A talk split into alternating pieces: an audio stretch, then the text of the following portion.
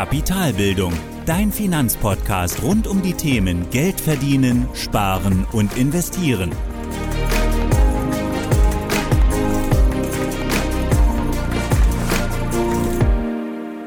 Hallo und willkommen zu einer weiteren Folge meines Podcasts. Ich bin Thorsten von Kapitalbildung und heute sprechen wir über das Thema Kaufen oder Mieten bzw. Eigenheim oder ETF. Und weil das Thema Immobilien bzw. Eigenheim so emotional aufgeladen ist oder so ein emotionales Thema auch ist, ähm, denn neben den harten Zahlen und Fakten sind es aus meiner Sicht vor allem die weichen Faktoren, die am Ende ausschlaggebend sind. Und daher würde ich die Folge im ersten Teil für die harten Zahlen und Fakten nutzen und im zweiten Teil dann für die etwas weicheren Faktoren. Und am Ende packen wir beide Themenbereiche zusammen und ziehen dann ein Fazit. Und in beiden Bereichen, also bei Zahlen, Daten, Fakten und aber auch bei den weichen Faktoren, kommen die meisten Inputs aus zwei Büchern, die ich hier mitgebe. Und zwar die Zahlen und Fakten vor allem von Gerd Kommer und die weichen Faktoren vor allem von einem Buch von Stiftung Warentest, in dem es darum geht, ähm, ein Haus zu kaufen. Und eben auch natürlich auch aus meinen eigenen Überlegungen, aus meinen eigenen Gedanken. Beide Bücher verlinke ich dir in dem Blogbeitrag. Ähm, sie sind beide absolut empfehlenswert und lesenswert. Und gerade wenn du kurz davor stehst, die Entscheidung zu treffen oder dich vielleicht demnächst damit auseinandersetzen möchtest, dann solltest du die beiden Bücher unbedingt gelesen haben aus meiner Sicht. Fangen wir jetzt aber an und kommen zum ersten Teil und zwar zu den Zahlen und Fakten. Und hier stellt sich ganz klar die Frage, macht ein Eigenheim tatsächlich Sinn aus Investmentsicht? Also macht es sich als Investment bezahlt? Und zu Beginn schauen wir also erst einmal auf die Statistiken aus der Vergangenheit und im nächsten Schritt schauen wir dann uns die offensichtliche Alternative an, nämlich die ETFs, wie auch schon im Titel beschrieben. Und wir vergleichen dann das Eigenheim mit einem ETF im Sinne eines Investments. Aber erst einmal zu den Zahlen, die logischerweise aus der Vergangenheit kommen, wie gesagt. So wie bei allen Betrachtungen der Zukunft haben wir nur die Daten aus der Vergangenheit. Und da ist es im Schnitt so, dass bei gleichbleibend guter Lage und ordentlicher Instandhaltung der Immobilie bringt sie eine reale Rendite von gut 0,8 Prozent. Das ist ein Wert, wie gesagt, von Gerd Kommer aus dem Buch, das ich auch verlinkt habe. Und klar ist natürlich auch, es gibt deutlich renditestärkere Beispiele, deutlich bessere Immobilien. Ähm, gerade die Immobilien vielleicht in den Speckgürteln, die in den letzten Jahrzehnten deutlich an Wertzuwachs gewonnen haben. Aber du musst dir auch überlegen, dass es für jede gute Immobilie auch eben mindestens eine schlechte Immobilie gibt, wenn wir uns den Durchschnitt anschauen, die einfach jedes Jahr im Wert sinkt. Und für eine Rendite von 0,8 Prozent muss man natürlich auch es schaffen, eine wirklich gute und stabile Lage zu bekommen. Und das muss man eben auch auf Jahrzehnte schaffen, also vorauszusehen, dass diese Lage auch weiterhin in Jahrzehnten, in 20, 30 Jahren auch weiterhin ihren Wert hat und auch wirklich gerne bewohnt werden will. Und das ist natürlich definitiv nicht so einfach, aber wir bleiben erst einmal für das Beispiel genau bei diesen Zahlen aus der Vergangenheit, nämlich eine reale Rendite von 0,8 Prozent, wenn die Lage gleichbleibend gut bleibt und wenn wir weiterhin die Immobilie regelmäßig instand halten. Ja, wie gesagt, die Lage ist ein Faktor. Dann der zweite Faktor, wie gesagt, sind die Instandhaltungskosten. Und da ist es einfach so, dass jede Immobilie natürlich einen gewissen Pflegeaufwand hat, um auch den Wert zu erhalten. Und hier kann man in etwa rechnen als Daumenregel mit etwa 10 Euro pro Quadratmeter bei 50-jähriger Nutzung.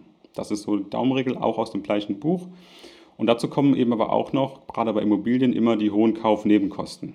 Also sowas wie Maklergebühren, Notarkosten, Grunderwerbsteuer und so weiter.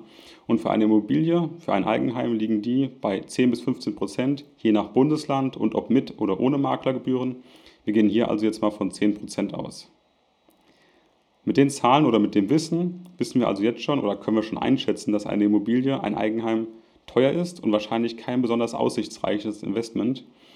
Und ja, wir schauen uns das Ganze aber jetzt natürlich trotzdem mal an, anhand eines konkreten Beispiels, aber aus der Investmentbrille gesehen, also ein Haus bzw. ein Eigenheim. Wir gehen hier davon aus, dass wir einen Kaufpreis von 400.000 Euro haben und eine Quadratmeterzahl von gut 150 Quadratmetern. Damit haben wir dann bei 10% Kaufnebenkosten, Kaufnebenkosten in absoluten Zahlen von 40.000 Euro und jährlichen Standhaltungskosten von 1.500 Euro, nämlich 150 Quadratmeter mal 10 Euro. Dazu kommt auch noch, dass wir natürlich Zinsen zahlen müssen, weil die meisten Immobilien oder die meisten Eigenheime natürlich fremdfinanziert sind. Und in der Regel liegt der Fremdkapitalanteil bei gut 70 Prozent und wird über 25 Jahre abbezahlt. Und in der aktuellen Zinslage sind das bei unserem Beispiel von 400.000 Euro Immobilienpreis plus 40.000 Euro Kaufnebenkosten davon die 70 Prozent. Da landen wir bei gut 300.000 Euro ähm, Kreditsumme, was natürlich auch bedeutet, dass die Person, die in diesem Beispiel dieses Haus kauft, ein Eigenkapital von gut 100.000 Euro mitbringen sollte. Und da darfst du dich natürlich auch selbst fragen, ob du diese Summe auch auf der hohen Kante liegen hast, mal ganz nebenbei gesagt. Wenn wir wissen, dass der meistens der Fremdkapitalanteil bei 70 Prozent liegt, dann liegt der Eigenkapitalanteil logischerweise bei 30 Prozent. Aber zurück zu den Zinsen. Wir haben wie gesagt die Kreditsumme von 300.000 Euro und gehen von einem aktuellen Zins mit 1,2 Prozent aus. Damit kommen wir dann bei einer Laufzeit von 24 Jahren, die wir nehmen, auf Zinszahlungen in Höhe von gut 40.000 Euro über diese 24 Jahre gesehen. Also nochmal gut 10 Prozent des eigentlichen Immobilienpreises, genauso wie die Kaufnebenkosten. Und zusammengefasst lässt, lässt sich also für unser Beispiel sagen, dass für ein Haus im Wert von 400.000 Euro im Laufe von 24 Jahren allein 80.000 Euro Kaufnebenkosten und Zinszahlungen anfallen und dazu aber auch noch jährlich 1.500 Euro Instandhaltungskosten dazukommen. Dagegen spricht natürlich das Argument, dass in einer Wohnung, dass man dort Miete zahlt und diese Miete natürlich auch monatlich weg ist. Und da kommen wir jetzt natürlich zum schönen Vergleich mit den ETFs. Denn so wie wir jetzt gerade das Haus als Investment betrachtet haben, gibt es natürlich auch die Möglichkeit als Mieter oder als Mieterin auch weiterhin zu investieren, in ETFs zu investieren. Weil klar ist natürlich auch, die Person, die das Haus kaufen kann, hat offensichtlich auch zu dem Zeitpunkt 100.000 Euro Eigenkapital in unserem Beispiel. Und hier ist natürlich jetzt die Frage, bleibe ich in Miete und investiere das Geld oder nehme ich das Geld und kaufe dafür eine Immobilie und finanziere den Rest per Fremdkapital.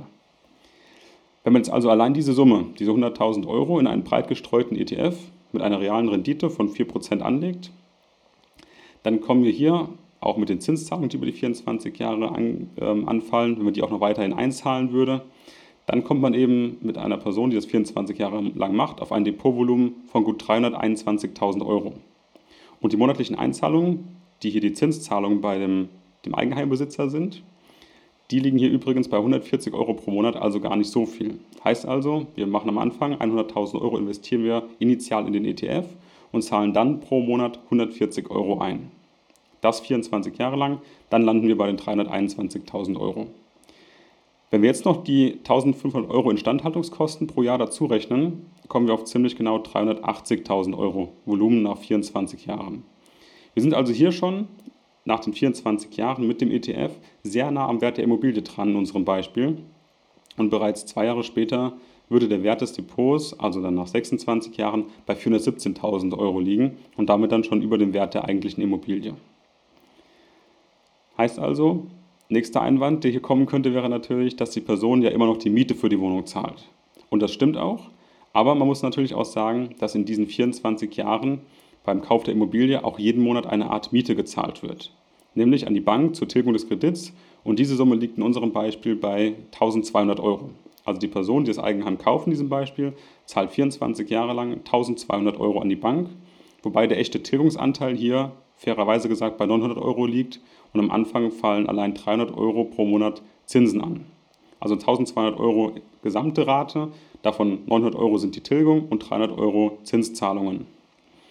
Heißt also im Prinzip kann die Person als Alternative eine Wohnung für 900 Euro im Monat mieten und den Rest so anliegen wie im Beispiel besprochen. Und am Ende landen bei beiden Personen oder am Ende landen wir bei beiden Personen bei ähnlichen Vermögen und am Ende meint in diesem Fall nach 24 Jahren. Die Person im Eigenheim zahlt 1200 Euro im Monat und die Person mit der Wohnung zahlt ähm, 900 Euro im Monat Miete plus 140 Euro noch ähm, Einzahlung pro Monat, ist also nochmal deutlich weniger, landen aber beide bei ungefähr der gleichen Vermögensgrenze. Nämlich beim Eigenheim bei 400.000 Euro, dem Wert der Immobilie, und beim ETF bei gut 380.000 Euro. Wenn wir das ganze Beispiel jetzt noch weiterspinnen oder weiterspielen und sagen, nach 24 Jahren hat die Person mit dem Eigenheim keine Zinsen und keine Tilgung mehr zu zahlen, also die, der Kredit ist quasi bedient, aber natürlich fallen weiterhin die, die Instandhaltungskosten an. Und die Person in der Wohnung mit dem ETF zahlt natürlich weiterhin ihre 900 Euro Miete und spart weiterhin die 140 Euro pro Monat Instandhaltungskosten ein. Dann kommen wir bis zur Rente wenn wir davon ausgehen, dass beide mit 30 Jahren anfangen und Rente meint bis 67, dann haben wir da 37 Jahre. Dann sind das nach den 24 Jahren noch 13 Jahre obendrauf. Dann kommen wir nach diesen weiteren 13 Jahren bei der Person mit dem ETF auf 650.000 Euro ähm, Depotvermögen. Also eine Rendite in absoluten Zahlen auf diese 13 Jahre gesehen von gut 270.000 Euro, die oben drauf kommen. Wenn wir davon jetzt noch die Miete abziehen, die wir natürlich auch fairerweise abziehen müssen, weil die fallen natürlich bei der Person mit dem Eigenheim nicht an, dann landen wir trotzdem nochmal insgesamt bei, bei 130.000 Euro Vermögen mehr, weil diese Mietzahlungen auf 13 Jahre gesehen pro Monat 900 Euro sind 140.000 Euro. Abgezogen von den 270.000 Euro landen wir immer noch bei einem Mehrvermögen nach 13 Jahren von 130.000 Euro und einem Gesamtvermögen von gut einer halben Million Euro. Heißt also, der oder die Hausbesitzerin hat hingegen weiterhin das Haus als Vermögenswert, 400.000 Euro, welches pro Jahr 0,8% Rendite mit sich bringt. Aber mit den Instandhaltungskosten und vielleicht kann man auch nochmal sehen, dass vielleicht die Lage nicht mehr ganz so toll ist oder vielleicht irgendwas dort passiert ist, dass wir das ungefähr auf Null bringen können, dass die Immobilie immer noch einen Wert hat von realen 400.000 Euro, angepasst mit der Inflation nach den Instandhaltungskosten, weil die eben genau diese Wertsteigerung aufgefressen haben. Heißt also, alles in allem ein sehr konstruiertes Beispiel mit vielen Annahmen auf beiden Seiten und natürlich mit noch mehr Vereinfachungen. Aber es zeigt eben auch, dass gerade in der Zeit, in der ein Eigenheim abbezahlt werden muss, in diesen 24 Jahren in dem Beispiel, eine Miete mit einem guten ETF auch genauso mithalten kann.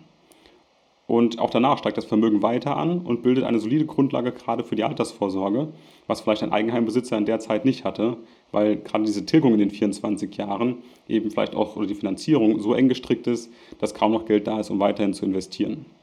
Also aus, rein, aus reiner Renditesicht ist ein Haus also eher ein Sparobjekt, das einem durch Abzahlung mit der Zeit einen Vermögenswert aufbaut, aber die Rendite an sich ist hier tatsächlich eher zu vernachlässigen, sondern vielmehr ein Vehikel, um zu sparen und dadurch einen Vermögenswert aufzubauen in Form der Anlageklasse Immobilien.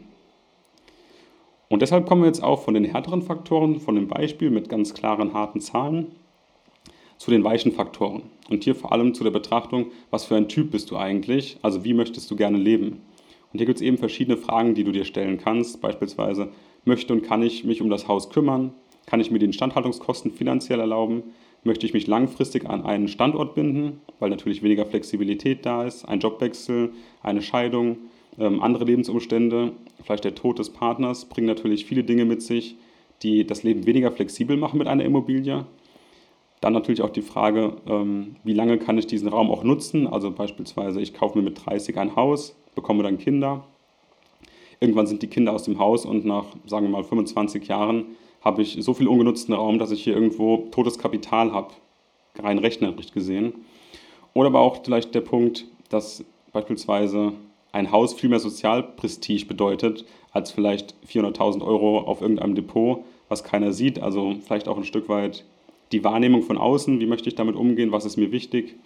Und natürlich auch die Frage, möchte ich mit der Schuldenlast leben? Also möchte ich wirklich, wie in diesem Fall, 300.000 Euro Schulden bei der Bank haben, was natürlich auch Druck mit sich bringt und auch Flexibilität rausnimmt und einen auch an bestimmte Dinge bindet. Und all das sind berechtigte Fragen, die du mit Ja beantworten solltest. Und aus meiner Sicht, nur wenn du das kannst, sind auch die Risiken eines Eigenheims für dich vertretbar. Und diese Risiken, die solltest du kennen. Und das sind aus meiner Sicht die folgenden. Und das ist auch so aufgelistet in dem Buch. Teilweise sogar noch mehr, die ich aber für teilweise nicht so besonders wichtig halte. Aber ich habe jetzt hier mal die aus meiner Sicht fünf wichtigsten und richtigen Risiken mit aufgenommen. Und zwar zum einen das Illiquiditätsrisiko. Du kannst also in die Falle laufen, nicht mehr liquide zu sein, weil du den Kredit bedienen musst. Du beispielsweise deinen Job verlierst oder vielleicht in Kurzarbeit gerätst, was jetzt vielleicht auch gerade der Fall sein kann, dass du weniger Gehalt hast als vorher ein Zahlungsausfallrisiko, dass du, wie gesagt, den Kredit nicht mehr bedienen kannst, ähm, einfach aus bestimmten Gründen.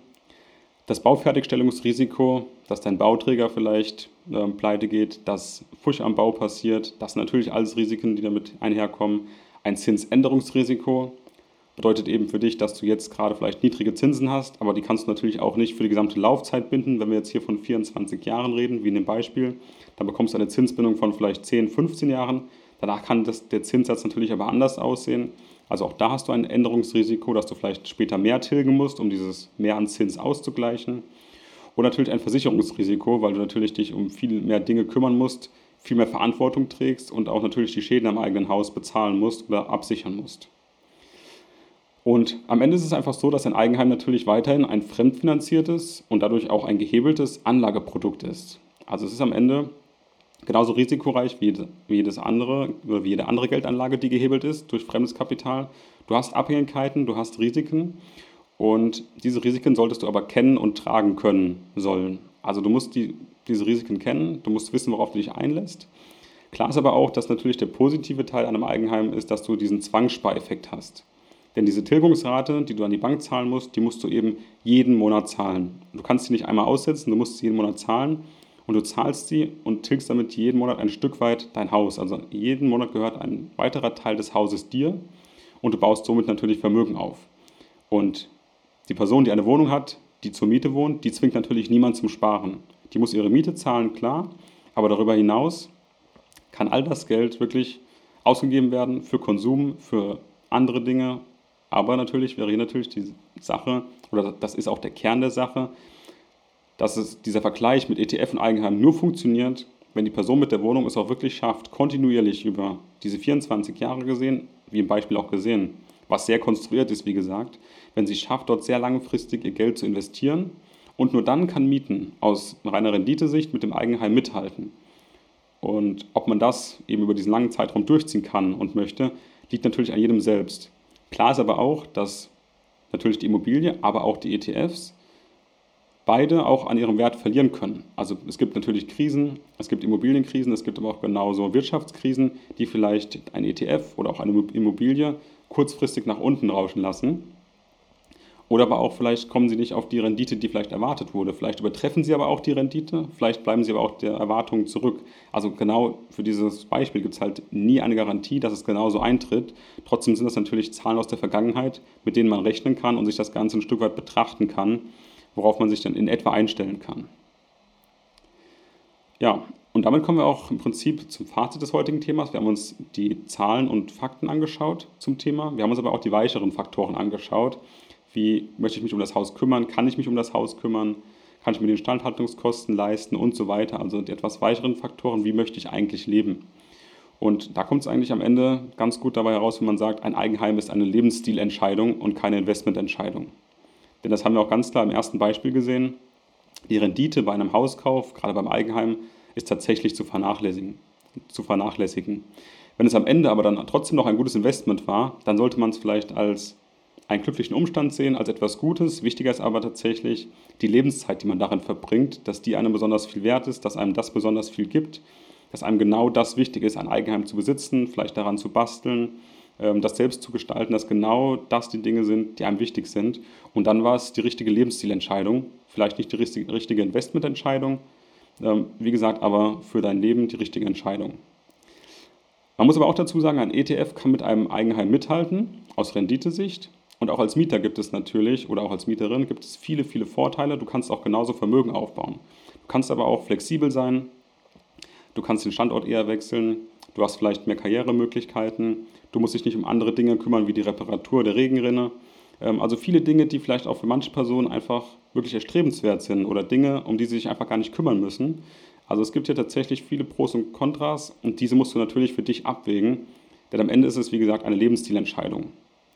Und Übrigens dazu zum Thema ETFs investieren. Ich sehe es so, dass man auch mit einem Eigenheim in, in Aktien natürlich oder in ETFs, in Aktien-ETFs investieren sollte. Und da natürlich, je mehr, desto besser, weil sich natürlich durch das Eigenheim, das man besitzt, wenn man nur das Eigenheim besitzt, ein großes Klumpenrisiko ergibt. Und das ist natürlich auch weniger schön, ähm, wirklich sein Geld nur in eine Immobilie zu sehen oder nur dort investiert zu haben, sondern es wäre auch schön, einen, zumindest einen gewissen Teil, einen kleineren Teil in Aktien investiert zu haben.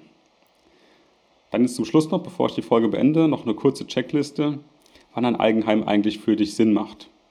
Und zwar erstens, wenn du weder eine Rendite von über 0,5% pro Jahr erwartest oder benötigst. Zweitens, wenn du für die Instandhaltungskosten 10 Euro pro Quadratmeter pro Jahr aufbringen kannst. Drittens, wenn du das Eigenkapital für mindestens 25% der Immobilie aufbringen kannst. Viertens, wenn du eine Sollzinsbindung von mindestens 15 Jahren erreichst bei der Bank. Fünftens, wenn du nicht länger als 25 Jahre abbezahlen musst. Sechstens, wenn du es aus Lebensstilgründen machst und nicht aus Investmentsgründen. Siebtens, wenn du Spaß am Basteln und Reparieren hast, wenn du also ein Handwerker bist. Achtens, wenn du mindestens 10 bis 15 Jahre in der Immobilie leben möchtest. Und neuntens, wenn du mit den Schulden finanziell und auch mental leben kannst.